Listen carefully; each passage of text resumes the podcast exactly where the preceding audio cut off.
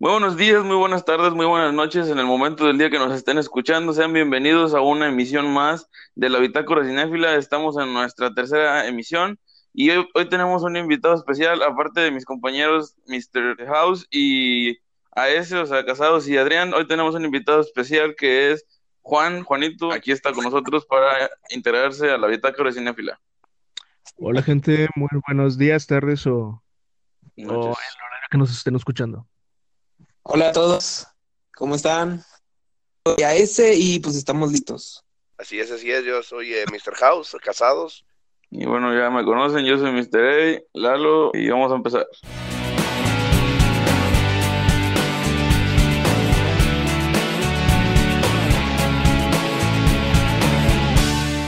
Empezar el día de hoy con el primer tema, el Joker. Vamos a hablar de las diferentes eh, encarnaciones que ha tenido este personaje y qué han aportado estas, estas encarnaciones al personaje. No sé, primer, el Joker favorito de todos. ¿Sí, no? De los Joker, el Joker, un personaje que ha sido interpretado por varios actores, un personaje mórbido y espeluznante. Los siete Jokers más perturbadores. Los siete Joker más perturbadores. Número siete. Mi Joker favorito, uy, me la pones difícil. Como Joker, como Joker, o sea, como el personaje, yo creo que quien mejor, estamos hablando de live action, obviamente, ¿no? Porque pues si no estaría disparejo. Creo que las animadas son la mejor encarnación que pueda haber. Sí, Sí. por mucho. Entonces, Pero hablando de live action, yo creo que Jack Nicholson es, es quien mejor ha, ha encarnado al Joker hasta el momento, ¿no? Para Yo mí. te apoyo. Yo te apoyo en esa, esta, en esa este, declaración que haces. Jack Nicholson es el mejor Joker que ha habido para mí, para mi gusto. mm, sí, yo creo que, que sí, esta eh, vendría siendo la mejor interpretación en live action hasta ahora. Eh, también su, su película, pues la película de cada Joker es diferente, entonces ya también tiene que ver Es que mucho los géneros. Siento son tiempos diferentes, ¿no? Em, por ejemplo, la primera encarnación de la de Jack Nicholson, caricaturesca, por así de ponerlo, en cierta forma, pero con Heath Ledger los tiempos habían cambiado demasiado. El tono de Batman que teníamos entonces, o que se necesitaba en ese entonces, es muy, muy diferente. No el que queríamos, sino al el que necesitábamos. 80. Exactamente, exactamente, precisamente en eso estaba pensando. Em, a mí la verdad, Jack Nicholson me gusta, pero mi favorito es hasta el momento Heath Ledger en, la, en live action. En live action. Em, Sí. siento que el de Jared Leto estuvo muy desaprovechado porque es un gran actor. Es un gran actor y, y, eh, a mí me gustó su Joker. A mí me gustó mucho, pero no lo aprovecharon No suficiente. como debían.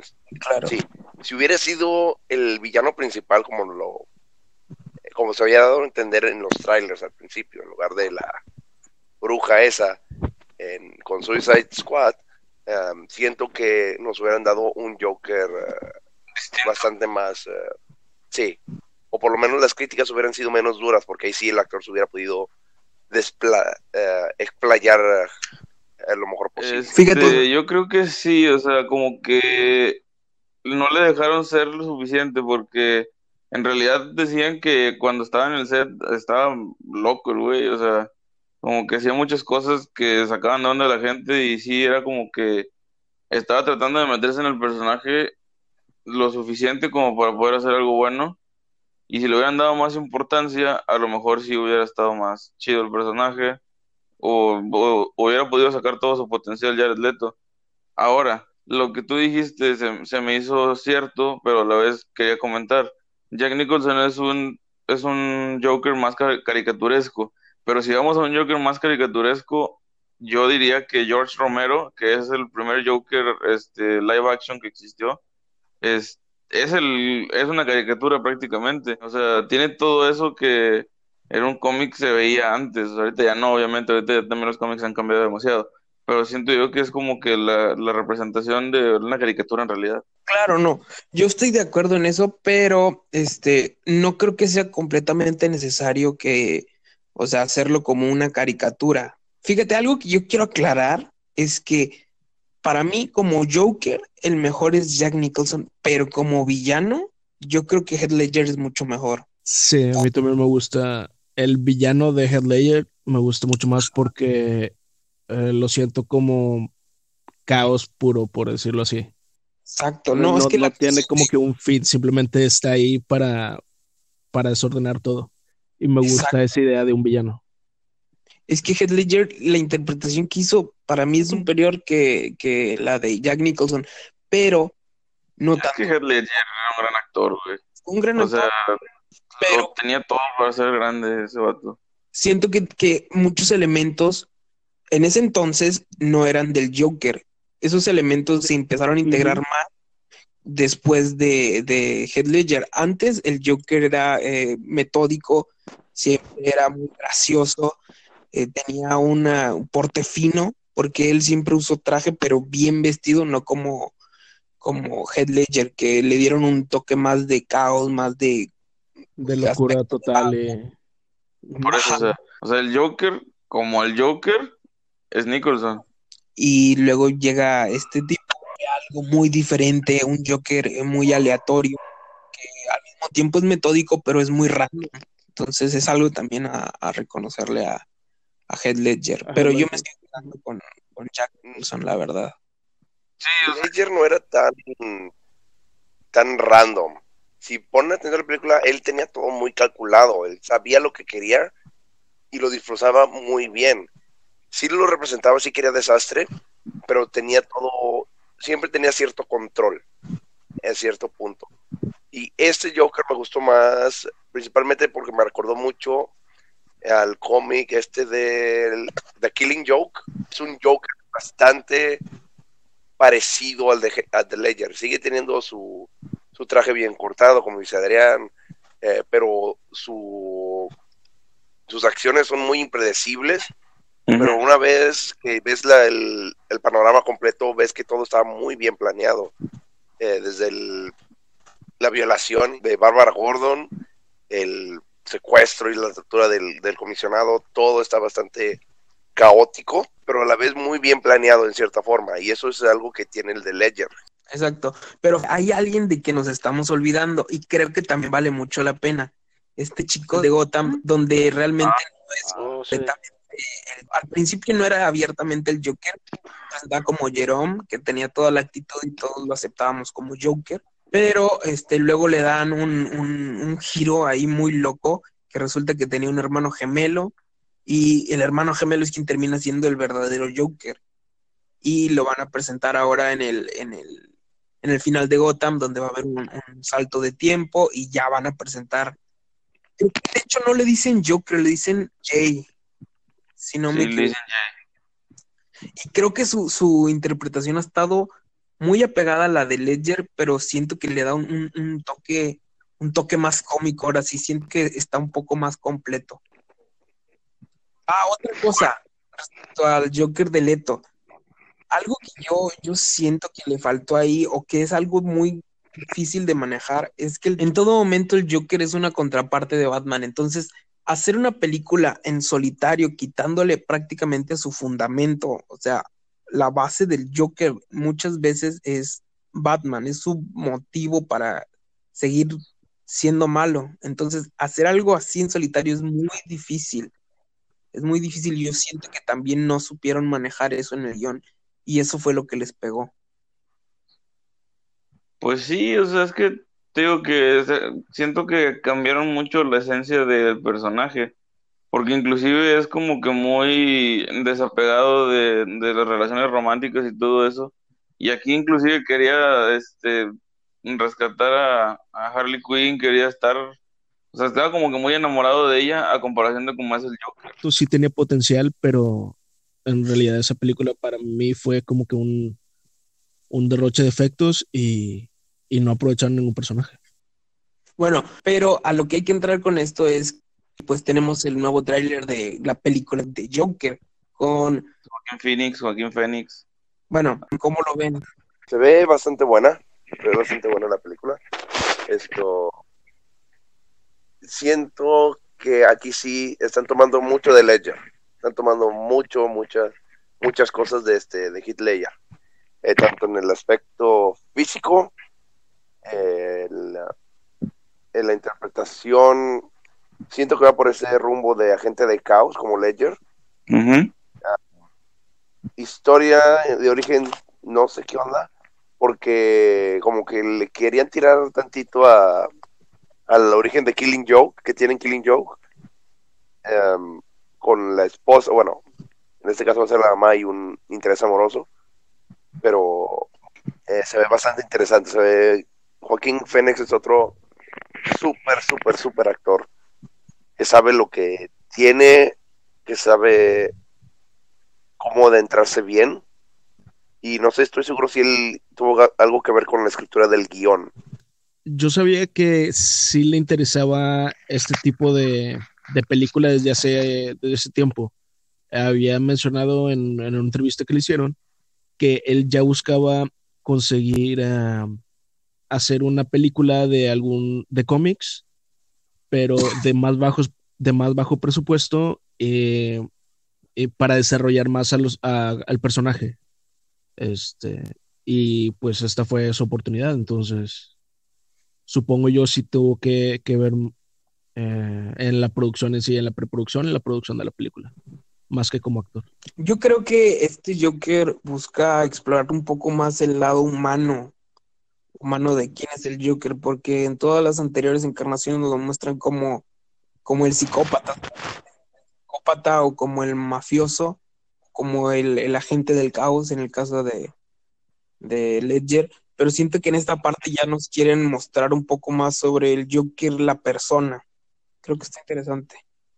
Pues sí, o sea, ahora, sí estamos, están como quien dicen, explorando el origen de él, o sea, no, no nada más te están poniendo este, una escena rápida donde cae en químico o te están, te están poniendo historias este, distintas de cómo pudo haber sido el Joker porque su papá le cortó los labios, porque se metieron a asaltar su casa o algo así como lo decía Ledger, o sea, ahora te están metiendo toda la historia completa de cómo inició, de cómo se hizo un Joker y lo están haciendo como dijo Casados, este, apoyándose en un gran actor como es Joaquín Phoenix, que ya ha representado otros, otros personajes y lo hace excelente. O sea, yo no, no tengo duda de que pueda hacer una gran película. Fíjate, lo que a mí me da pendiente ahí, volvemos a caer en lo que comenté hace rato. En esta película en solitario le están quitando a Batman y le están quitando otra parte fundamental que es este, su, su misterio, porque el Joker es una persona, o sea, misteriosa. Su esencia, la esencia del Joker es solamente ser un payaso que nadie sabe quién es, nadie sabe de dónde viene y solamente es, este, quiere ser el, el este, vencer a Batman. Entonces, le están quitando todo eso y está complicado, está complicado. Quién sabe cómo vaya a, a- terminar. Esperemos que, que, que bien, pero sí va a estar algo. Sí, de hecho yo, yo iba a decir eso. eh, la película se ve muy bien como película aparte de, del personaje. No sé cómo vayan a manejar bien el personaje. Este, en el tráiler por lo menos se ve que, que se van a, que van a dejar caer mucho peso en la actuación de, de Phoenix. Pero eh, bueno, al menos a mí lo que yo vi en el tráiler se ve muy bien. Juegan muy bien eh, con luces, con cámara, todo esto. Pero sí no sé cómo vaya a funcionar eh, el personaje, o sea, Joker. Podría ser una muy buena película si, ah, aunque tal vez no tenga mucho que ver con el, con el personaje de los cómics, pero pues sería ver cómo, cómo lo llevan así. Porque sí, eh, pues al final el sentido de la existencia de Joker es Batman. Y pues Sí, aquí claro. vemos a Bruce Wayne eh, como un niño. Es, es el niño al que le, le forza la sonrisa. No, eh, ¿No, ¿No es este niño? eh, no, no es el niño. El niño ese, hay una, esta actriz, eh, es- supuestamente es el hijo del interés amoroso del Joker en esta película. Ok. Eh, no recuerdo el nombre de la actriz, pero es la que hizo de Domino en eh, Deadpool 2. Ya, ya. Y supuestamente se iba a ver aparición breve de un Bruce Wayne. Eh, principalmente porque al parecer el enemigo del Joker en esta película va a ser su padre, eh, Thomas, que al parecer va a ser el candidato a alcalde de Ciudad Gótica. Y hay rumores de que la trama tira de que el Joker es el hijo ilegítimo de Thomas Wayne y entre su mala racha termina haciendo un desmadre para arruinarle la campaña a su padre. Al parecer todo indica que va por allá en cuanto a, a Batman. Fuck, entonces tendría, él, él vendría siendo el hermano de Bruce Wayne. Lo del Hermanastro. hermano no está confirmado, es un rumor bastante, bastante fuerte. Pero de que sí, Thomas Wayne es el villano en esta película, eso sí está eh, confirmado. Sí, de hecho sí. Bueno, está bastante interesante. Pero bueno, vamos a esperar que, como lo mencionabas, o como la semana pasada, o el primer programa, que no dependan mucho de que tienen un buen cast y dejen la película al chilazo y que salga bien todo, la producción y todo eso. Bueno, estos fueron los puntos más importantes de las representaciones del Joker. ¿Cuáles han sido los mejores? ¿Cuáles han sido los que les ha faltado? Una opinión este, bastante concreta sobre lo que esperamos ver en Joker con Joaquín Phoenix y las teorías que han estado rondando por el internet. Ahorita vamos a un espacio musical y regresamos con una pequeña reseña de lo que es la película Shazam.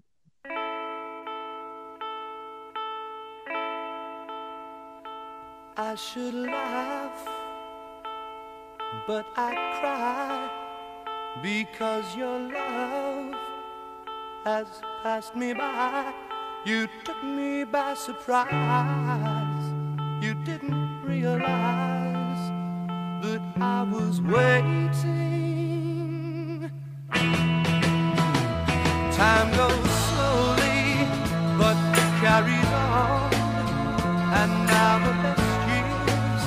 have come and gone. You took me by surprise. I didn't realize that you were laughing, laughing. 'Cause you did to me, laughing. The way it should be. You took away everything I had. You put the hurt on me. Laughing. 'Cause you did to me, laughing. Oh, what you doing to me? You took away everything I had. You put the hurt on me. Ooh. Laughing. Well, you're laughing at me. Well, you're laughing at me. What you doing to me, girl? Bueno, estamos de vuelta en Bitácora Cinéfila y vamos a hablar un poquito de la película de Shazam. Esta es una película de DC Comics, la película que este, salió esta semana. Es una película bastante buena, es una película muy bien lograda, la verdad, este, con tintes cómicos, con tintes de acción. Es como ya lo hemos visto en los trailers, eh, conociendo a Billy Batson, conociendo cómo él eh, descubre sus poderes, cómo él descubre que a- ahora es un superhéroe, eh, con, con su mejor amigo que es Freddy, no me acuerdo del apellido del niño, que él es un fanático completamente de los superhéroes y ahí es como ligan la película con todo el universo DC, porque él, eh, como lo mencionó, es un, fan- es un fanático de los superhéroes, conoce lo que ha pasado con Superman, conoce lo que ha pasado con Batman, tiene un gran fanatismo por Aquaman porque tiene playeras y tiene todo este de él.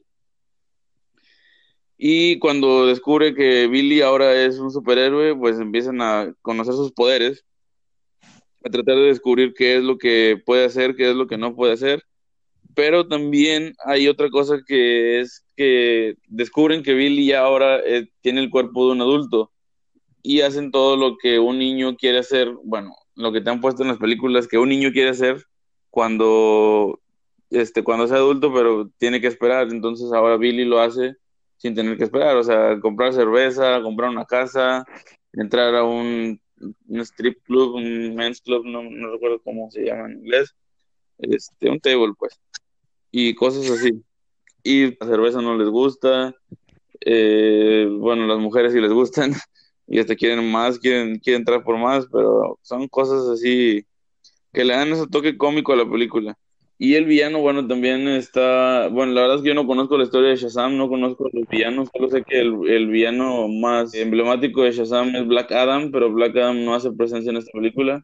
No vimos a The Rock en, en su papel de Black Adam, pero el villano lo hace bastante bien.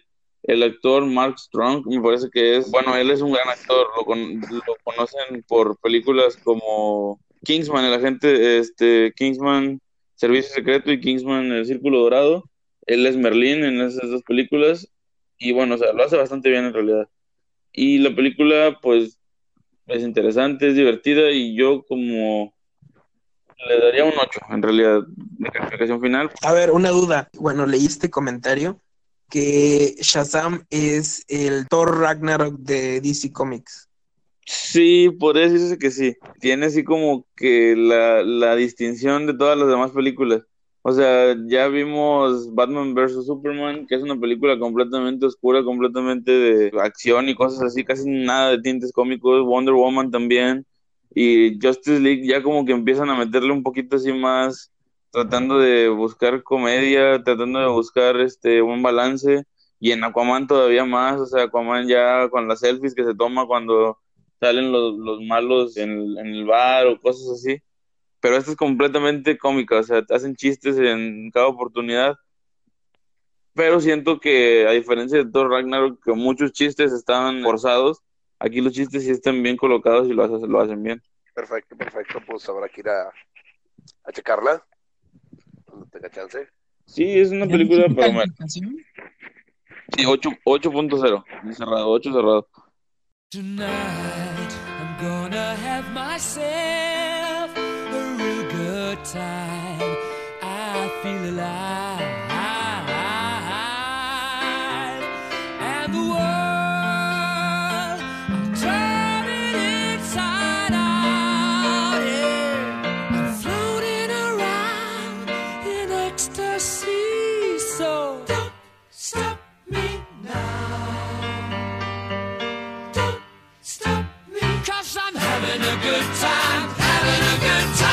Shooting star leaping through the sky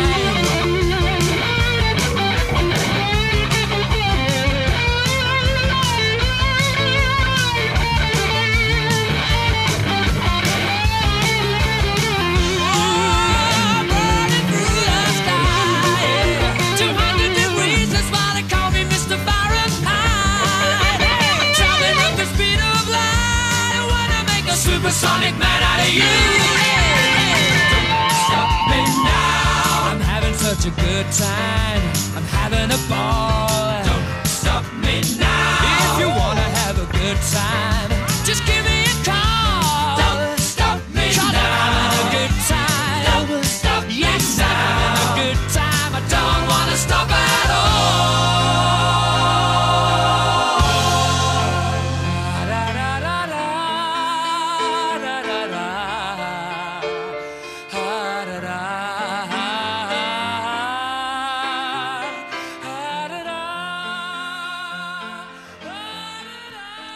Bueno, regresamos, vamos a hablar un poco sobre las mejores sitcoms.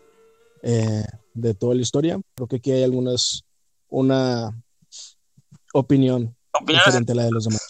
Bueno, las sitcoms han estado desde hace muchos años en la televisión, llevan, eh, pues yo creo que desde que empezó la comedia y todo eso ya, ya había sitcoms.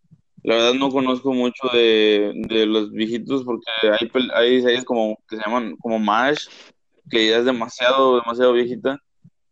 Que la verdad no conozco, sí sé de su existencia, sí sé más o menos de qué trataba, de que eran como este, médicos o algo así de la guerra que relataban sus historias con, con tintes cómicos, obviamente. Pero bueno, cuando yo era pequeño salió esta eh, sección en Nickelodeon que se llamaba Nick at Night, donde ponían así varias sitcoms que han salido de Nickelodeon, no sé si ustedes lo recuerdan.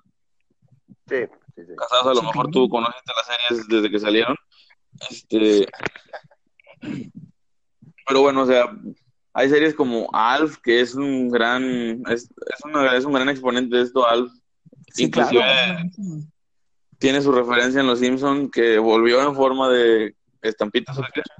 De ficha. De fichas. Perdóname, Milhouse, no, no, no lo recordé. También el The Fresh Prince of Bel Air, que es la primera actuación de, de Will Smith en la televisión.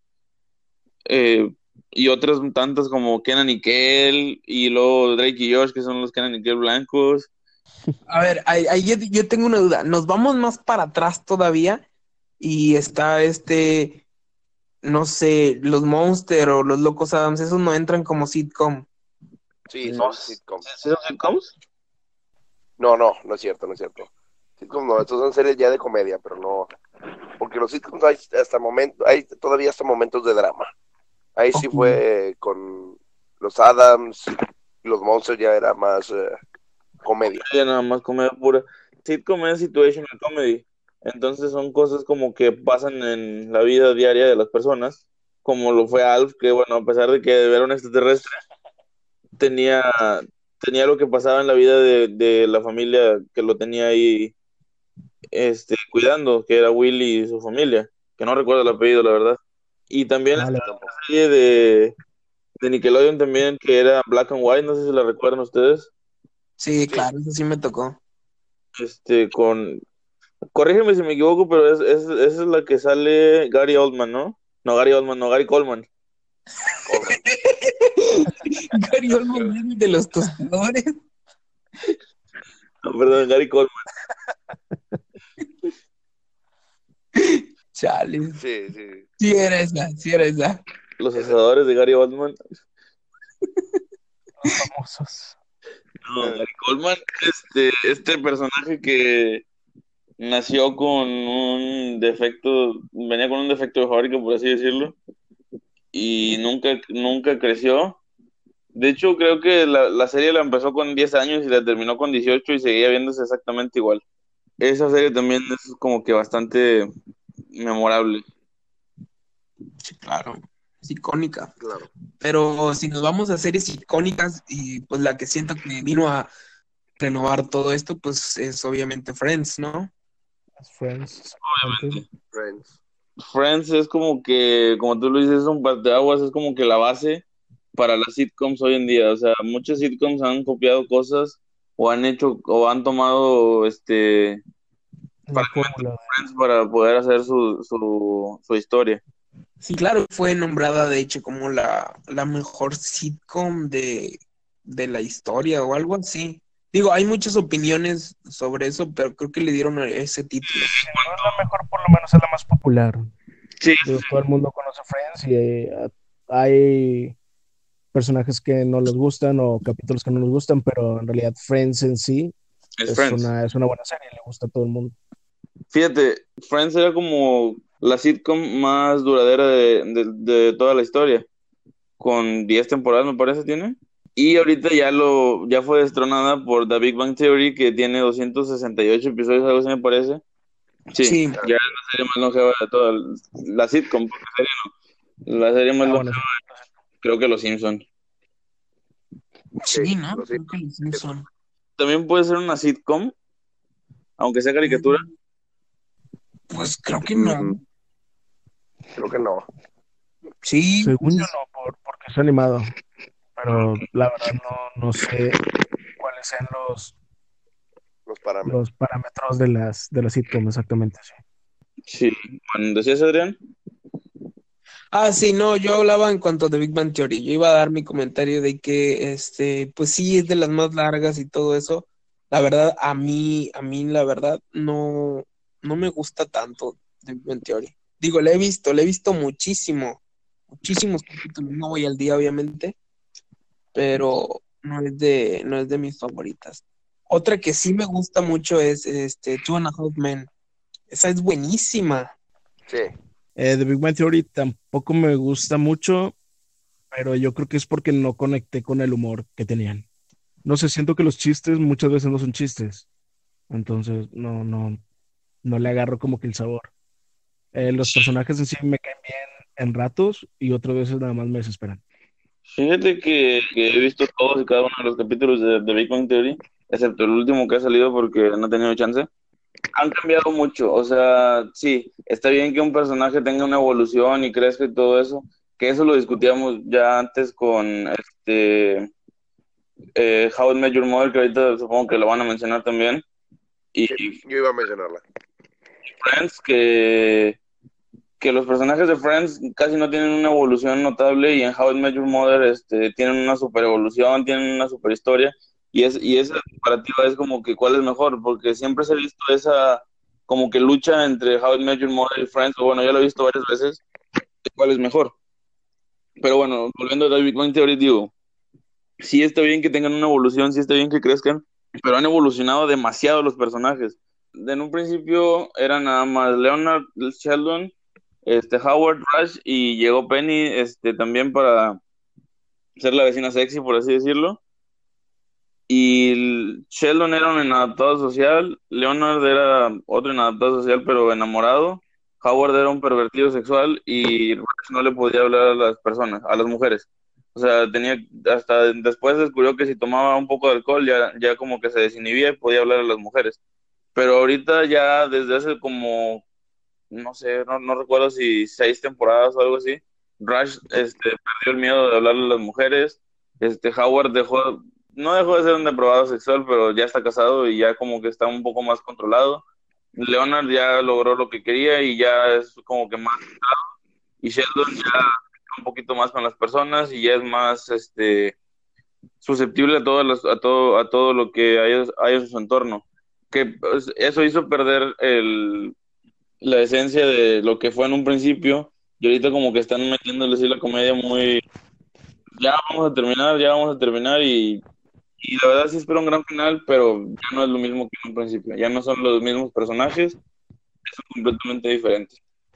Pues mira, será lo que quieras. a este, a lo mejor a mí no me gusta mucho, pero sí le reconozco que es eh, tuvo mucho impacto en el, en la parte este, popular, en toda la, ¿cómo se llama?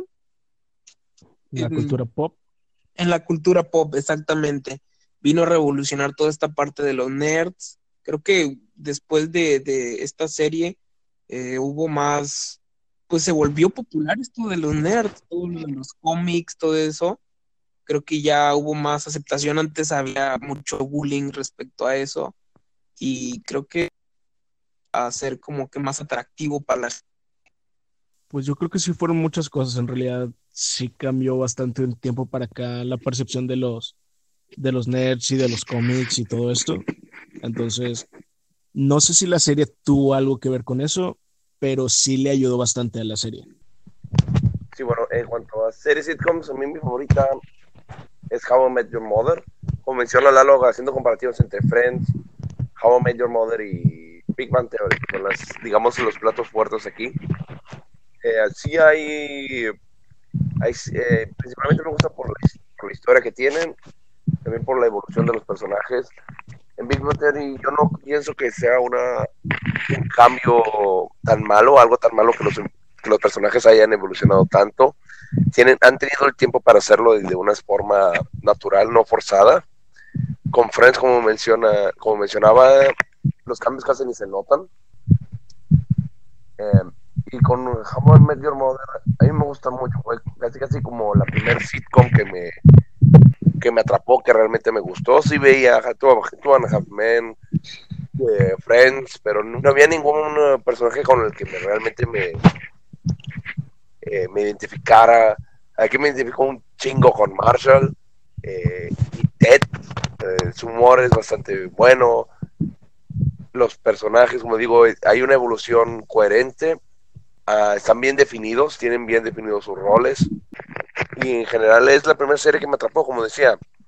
Eh, los demás series eh, están, estaban chidas para pasar el rato, pero créame, era de las primeras series que, la primera serie que di, dije, güey, ¿qué va a hacer Barney ahora? ¿Qué onda con Ted? ¿Ya cuándo nos van a presentar a la mamá? ¿Te va a quedar con Robin? No sé. Estaba bastante bien, eh, la trama estaba bien definida. Hot Meet Your Mother también es mi sitcom favorita.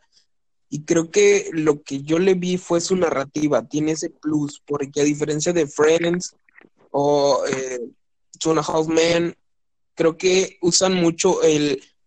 Ahora sí que resetear la evolución de los personajes.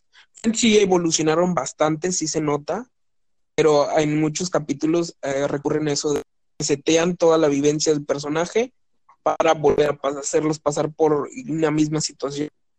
Y lo hacen mucho en Two Men, lo hacen demasiado. No tiene mucha trama Two and Men, pero eh, How Mother sí.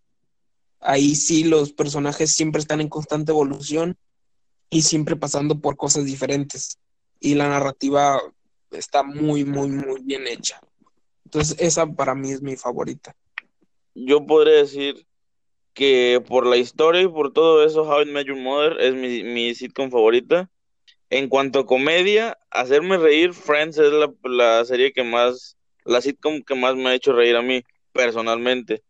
Y por nostalgia, debo decir que The Big Bang Theory también se un- una parte de mi favoritismo. Es la única serie que en realidad he seguido paso a paso, este, jueves con jueves, viernes con viernes, a veces no me acuerdo, han, han puesto lunes a lunes, este, cada capítulo, cómo van saliendo, voy viendo. Entonces yo creo que por nostalgia diría eso, pero me quedo más con How I Met Your Mother. Entonces, como ya mencionábamos, había otras series que pues han formado parte de la historia, como lo fueron Alf, como lo fueron El Príncipe de Bel-Air, Kenan y Kel, o sea, Kenan y Kel fue una gran serie, este, te mostraba muchas situaciones y muchas cosas que eran muy graciosas, la verdad. Para un niño de mi edad, cuando la llegué a ver, estaba muy, muy bien hecha Kenan y Kel. Oye, otra que es de mis favoritas y que creo que está infravalorada es esta That 70 Shows. ¿La llegaron a ver? Ah, Sí. poquito. Poquito, Es. Sí, está muy buena. Una que tú me decías mucho que veías cuando estábamos en, en la escuela era la de Freaks and Geeks. Freaks and Geeks, Freaks and Geeks es buenísima, pero lo que tiene es que esa no está, no, no la terminaron. O sea, tiene una temporada y está, y la cancelaron. Eh, pero también es muy, muy, muy buena. Esa es más de vivencia de la escuela. No sé si esa entra en sitcom. Creo que no. Pues sí. Pero bueno, Juan, tus series favoritas, nada más falta tú puedes cerrar esto. Eh, yo creo que mi serie favorita, aunque me guste mucho eh, How I Met Your Mother, eh, me gusta porque pues la narrativa es diferente y siento que es un Friends evolucionado, la verdad. Me Sí. sigo quedando con Friends porque al final, eh, como tú decías, es la que más me ha hecho reír. Ah, Friend- eh, How I Met Your Mother me gusta como serie en general, pero como sitcom, eh, que al final viene siendo comedia, Friends es Sí. que... Muy bien, estas han sido nuestras sitcoms favoritas, las que conocemos. Si ustedes conocen alguna más, la pueden mencionar también. Ahorita vamos a una pausa musical y estamos de vuelta con lo- la última sección que son Not- Noti Rápido y vamos a hablar un poquito de lo que hay en estos días. So no one told you life was gonna be this way. I'll be there for you. Parararam, pam, param. You know?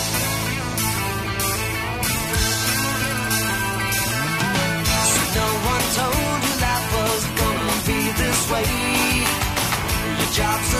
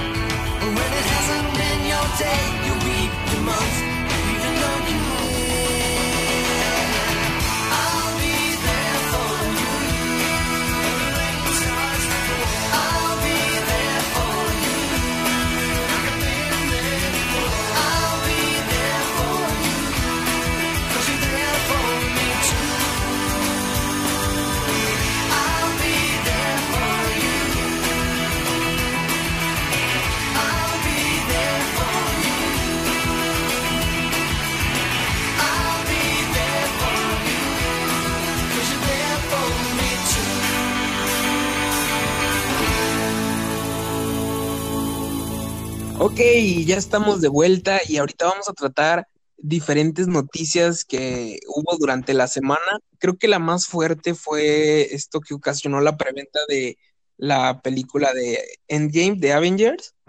Hubo un, revuelo pero impresionante con lo de los boletos a tal grado de que pues se agotaron las de medianoche, obviamente. Realmente pues va a haber más, más boletos, pero las de medianoche sí en muchas partes se, se agotaron y ocurrió esto de que empezaron a revender como si fueran boletos de, de festival, Como si Sí, fueran como si fueran- conciertos, así. 200, como si fueran conciertos. 3200 por fuera boleto. más- Ajá, como si no fuera a haber más, más días de, de proyección. Y creo que llegué a ver yo, yo vi en Mercado Libre que había unos en tres mil pesos. Impresionante un boleto de tres mil pesos. Es algo que, que creo no había pasado. O sea, sí, fíjate, yo leí una nota casi el mismo día que se abrió la preventa y se acabó luego, luego. Este, yo leí una nota que en Los Ángeles, en, en eBay, vendieron un, un boleto en 500 dólares. O sea, sacas que son casi 10 mil pesos, o sea, mucho más de lo que, de lo, de los 3 mil que se vendió aquí en México. Sí, claro, no, es que fue algo, algo muy, muy loco que no había pasado y precisamente se dio por la caída de la página de Cinépolis y Cinemex. No aguantaron la preventa, no aguantaron tanta gente. Se vino abajo, se armaron filas en los cines y pues empezaron a revender. Es impresionante la, la cantidad de gente que quiere ir, que quiere estar ahí. Creo que ha sido hasta ahorita lo que la, la, la función de medianoche que más furor he visto que ha causado, porque ni siquiera Star Wars, el Star Wars, el despertar de la fuerza, fue tan así como difícil de encontrar boletos, difícil de, de, de pues de todo, o sea, de llegar a la función. Sí, digo, se acababan, pero no te los vendían después a tres mil pesos, o sea, y nadie pagaba tres mil pesos por esos boletos. Pues sí. Y ahora sí, ahora hay alguien que pagó 500 dólares por ellos. Pues sí, o sea, y digo, y los tres estuvimos en la función de medianoche de Star Wars y sabemos que no fue tanto el, el rollo para conseguir los boletos que de esa vez. Sí, pues es que fue, fue algo diferente completamente. Acá, pues Endgame tiene un hype, pero impresionante, enorme, que dejó, por lo que dejó Infinity War. Entonces, Claro, al final supone que es el, se siente como el fin de un ciclo sí, claro. y de un ciclo muy importante y de un ciclo muy, muy, muy taquillero, muy comercial. Entonces, eh, digo, yo al menos no esperaba la respuesta de la gente de, de pagar ese dinero por boletos, pero sí sabía que se iba a acabar muy rápido. Todo pinta que va a romper récords, pero de una manera increíble. Solo esperemos que sea tan buena como la, la crítica lo, lo espera. Pues ojalá. Bueno, Sí, esperamos que sobreviva el hype. sí, de hecho. Bueno, otra noticia que también hubo eh, durante la semana fueron estas nuevas imágenes de la película de Birds of Prey, que es donde va a salir Harley Quinn, va a salir este, ¿no va a salir Black Canary? ¿Sí? Sí, Black Canary. Sí, sí. Bueno, se van a juntar varias villanas y este, pues lo que vimos en las imágenes es que aparentemente va a, no sé si se vaya a hacer un cameo o qué vaya a hacer, pero va a aparecer el Joker. Vimos estas imágenes donde se ve que Harley Quinn ha tenido una pelea con el Joker o algo así, el Joker la corre de la casa y le está aventando sus cosas por la ventana. No se ve la imagen del Joker, no se ve el rostro, pero lo que se comenta es que no va a ser ni Jared Leto ni Joaquín Phoenix, entonces no sabemos si va a haber alguien nuevo interpretándolo, si va a ser referencia al Joker de Jared Leto, pero sin mostrar su imagen, porque sabemos que eh, Leto no grabó nada hasta el momento, no ha grabado nada, entonces está, está interesante eso. Este, no sería la primera vez que DC haga esto. No puedo mencionar mucho sobre el tema porque nadie ha visto la, la película, pero sí hay una pues, especie de cameos así sin mostrar el rostro en algunas películas de DC Comics. Está muy raro porque pues, el universo de DC Comics ya está prácticamente muerto. ¿Quién sabe qué? Sí, yo sabía que ya habían cancelado o sea, varios proyectos y que iban a, por ejemplo, Leto, según yo ya no, había hecho declaraciones de que jamás iba a volver a, hacer el Joker. No, no sé si me estoy equivocando en eso. Pues Creo yo también sí, creo de eso. Ezra Miller tampoco va a ser Flash, Ben Affleck tampoco va a ser Batman, gracias a Dios. Este, pero bueno, o sea, cosas por el estilo. Pues sí, exactamente, pues nos queda ver, este, a ver qué pasa. Otra cosa que estuvo sonando también, que nos llegaron, este, varios trailers, entre ellos el de Annabelle. Creo que ese fue el primer tráiler el que llegó esta semana, ¿no? Sí, Annabelle 3, Annabelle Comes Home, Homes, An- Annabelle Homecoming.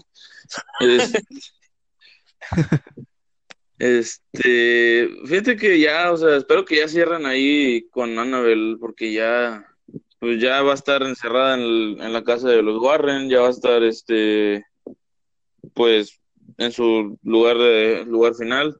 Entonces espero que ya cierren eso, ya como que están explotando demasiado a Annabelle. Y ya le exprimieron demasiado. Y ahorita ya es como que, bueno, ya va a estar en la casa de los Warren, ya va a hacer su des- despapalle ahí. Esperemos que ya termine ahí todo.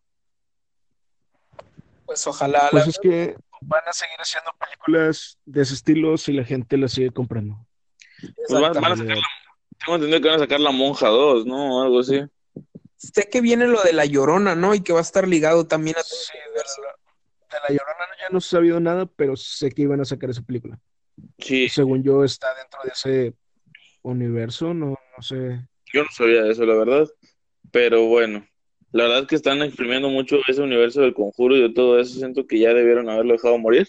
Pero bueno, cada quien. Ya viene otra película del conjuro, donde casi de seguro van a sacar este otro personaje para pues, sacar otra película diferente, como lo hicieron con Annabelle, como lo hicieron con la monja.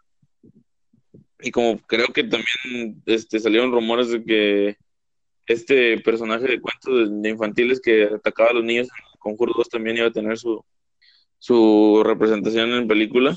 Pues es que entonces la idea es hacer una película de cada personaje que aparece en, Pues es que es lo que están, en las historias. lo que están haciendo, o sea, es lo que están logrando con todo esto. Pues sí, aparentemente van a seguir exprimiendo y exprimiendo y exprimiendo.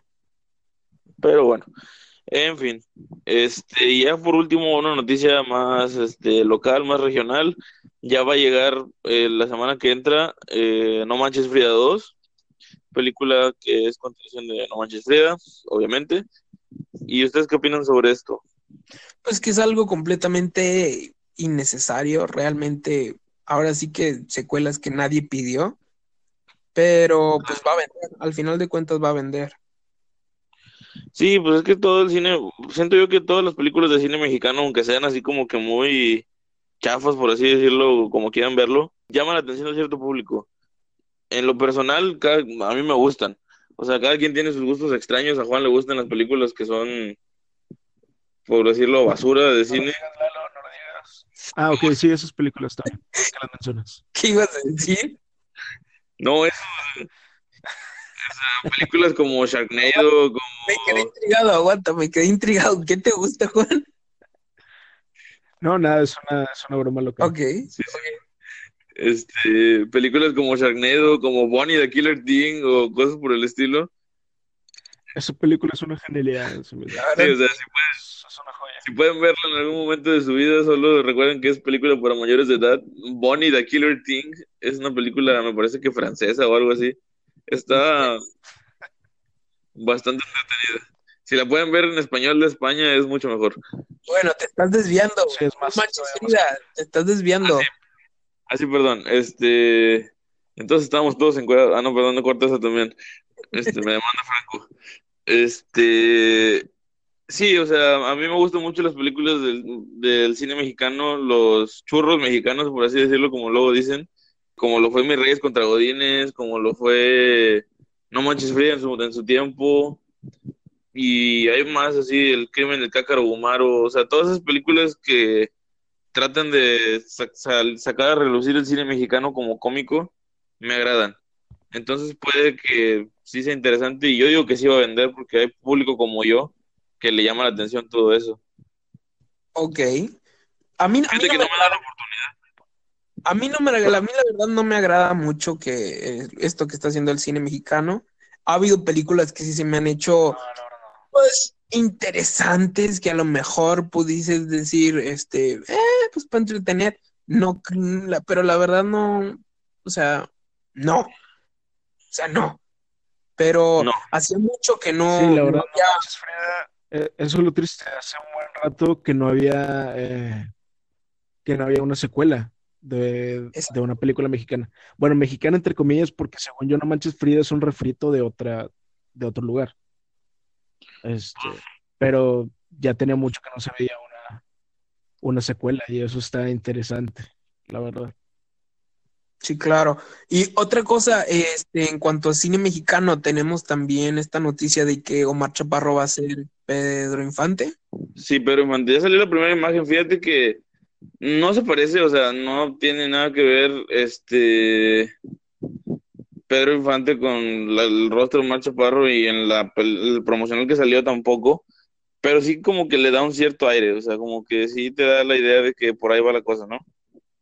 Sí, digo, a mí no me desagradó, este, de hecho se me hizo, se me hizo interesante. Le han hecho mucho, mucho, este, sí le han tirado mucho, pero pues la verdad se ve que va a estar, pues no sé, prometedor. A mí sí se me hace interesante. Este, y lo que he leído es que esta película, ¿cómo se va a llamar? Como Caído del Cielo, creo que se va a llamar. Eh, no va a ser biográfica ni nada por el estilo. Pero fíjate que tienen mucho odio hacia Omar Chaparro, o sea, es como que las personas le tienen mucho resentimiento, no sé, es como Eugenio Derbez, o sea, ellos, ellos hacen su, su luchita por estar en donde están ahorita y, y, aún así es como que, no, es que Eugenio Derbez es esto, no, es que Omar Chaparro es... Yo no estoy diciendo para nada que las películas que ha hecho este Eugenio Derbez me agraden así como que súper guau, pero tampoco estoy en contra de que el vato logre las cosas, o sea, está echándole ganas para estar donde está ahorita. O sea, está echando, va saliendo, va saliendo ahora la exploradora. Y eso ya es bastante porque ya es una película este, de, de, de índole ya, ya, ya gringa. Omar Chaparro también va a salir en Detective Pikachu y todos lo, todos le tiraron así de ¿cómo, cómo es posible que Omar Chaparro y que esté allá y que el Charizard y que la fregada. O sea, no sé, siento que la, la gente le tiene mucho odio a Omar Chaparro. Lo odiamos porque no sabría qué hacer con un Charizard, no porque lo tenga. Vato, le va a partir su madre a un Pikachu con un Charizard, vas a ver. No te niego que yo también le tengo algo de odio a, a Derbez, pero porque a mí sí no me gustan para nada las películas, digo en su opinión personal, pero pues qué bien que también le esté yendo, que le esté yendo bien y que esté progresando, porque pues ha avanzado demasiado. Y este, personalmente también pienso que no es lo mismo Omar Chaparro que, que Derbez. Digo, Omar Chaparro yo creo que ha hecho mejores cosas, que tiene cosas todavía rescatables. Pues sí, o sea, en realidad, en realidad si comparas, este, ¿cómo se llama esta película de Derbez que salió hace mucho de la niña que se muere? eh, la de no se aceptan devoluciones. Ándale, esa. Si comparas No se aceptan devoluciones, que es una producción de Derbez, a Compadres, que es una producción de, de, de, de Omar Chaparro, que inclusive ahí ponen el logo de Gordo, Gordo Chaparro Films, este, tú dime, o sea, ¿cuál es mejor? No, sí, claro. A mí, a mí, fíjate, a mí se me hizo bastante entretenida la de Compadres. No es la super película, pero se me hizo divertida. No, o sea, en realidad sí está muy divertida. No es como tú dices, o sea, no es así como que el hit del cine va a ganar miles de Oscars y todo, pero, o sea, es una película muy buena, es una película que, pues, entretenida, o sea, ha tenido lo suyo. Como han tenido lo suyo varias películas de, de cine mexicano. Y tú no me vas a dejar mentir cuando, cuando te digo que películas de cine mexicano, porque está una película que se llama Busco novio para mi mujer, que te gustó bastante y no me lo puedes negar. Sí, sí, sí, esa se me hizo, no sé, como que me pegó, me pegó esa. Sí, sí me gustó. Dispara de una. Voy a poner, voy a poner esa rolita para cerrar, una de los Tigres del Norte. bueno, este, bueno, hemos llegado al, al final de esta tercera emisión de Bitácora Cinéfila. Eh, eh, Mr. House ya no pudo acompañarnos a cerrar este, esta emisión, pero también tenemos a nuestro super invitado Juan Puga, John Puga y Adrián este, bueno, vamos a cerrar, nos despedimos, espero que tengan una excelente semana, disfruten esta emisión, recuerden darnos like en nuestra página de Facebook, Estudio Super 8, y en Instagram, Estudio.super 8. Muchas gracias a todos por escucharnos y eh, déjenos comentarios de qué les gustaría que habláramos la próxima emisión y pues nos volvemos a escuchar. Bien, muchas gracias por tenerme aquí y espero, espero estar acá, acá más seguido con ustedes. Muchas gracias por escuchar. Esperamos, esperamos tenerte este, en otras emisiones y bueno, muchas gracias, que tengan una excelente semana. Adiós. Sí, como no, seguimos con esta rolita que dice más o menos así.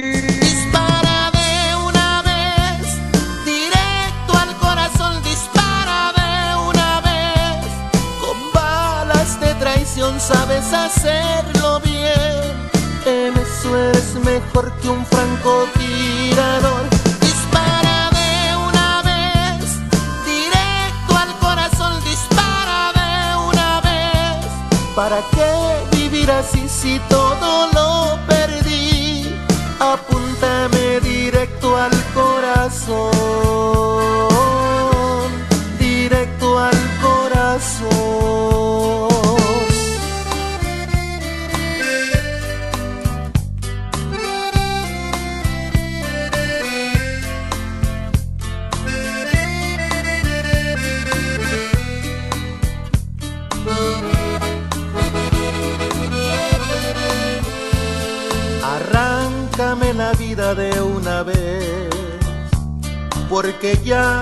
Sé vivir sin tus caricias.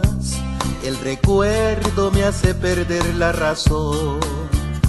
La locura me seduce y me castiga.